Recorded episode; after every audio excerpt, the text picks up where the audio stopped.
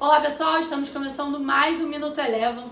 Hoje, 1 de junho de 2021, o resultado do PIB do primeiro trimestre de 2021 foi divulgado hoje pela manhã aqui no Brasil e mostrou uma alta de 1,2% acima do que o mercado esperava e com isso várias casas já elevaram suas projeções com sinais de uma possível reabertura da economia doméstica ainda esse ano.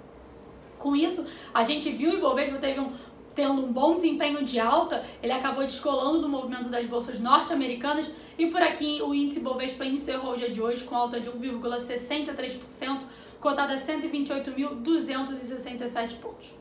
Bancos e Petrobras contribuíram para o desempenho de alta do índice na sessão de hoje, mas o grande destaque na ponta positiva ficou por conta das ações da BRF, que subiram 9,55%, com rumores de uma nova investida da Marfrig na companhia. Esses rumores afirmam que a Marfrig teria comprado mais 3% da companhia.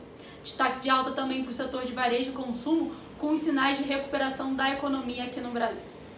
A alta da Petrobras hoje foi atrelada ao bom desempenho do petróleo. O petróleo Brent encerrou o dia de hoje com alta de 1,8%, em meio aos dados mais fortes que o esperado divulgados na China ontem à noite e também após a reunião da OPEP+, que aconteceu hoje pela manhã e que manteve inalterado o acordo de produção do petróleo.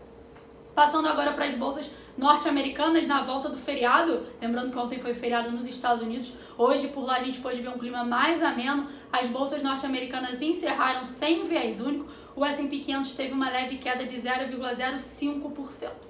Vale ficar de olho na agenda econômica amanhã nos Estados Unidos, onde, a gente tem a divulgação do livro bege e da pesquisa ADP.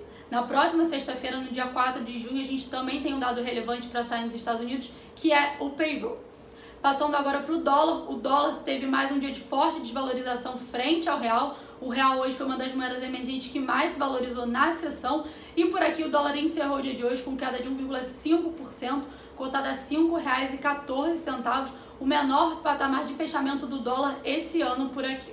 O Minuto Eleven de hoje fica por aqui. Se você quiser ter acesso a mais conteúdos como esse, inscreva-se em nosso site www.elevafinancial.com e siga a Eleven também nas redes sociais. Eu sou a Jéssica Feitosa e eu te espero no próximo Minuto Eleven.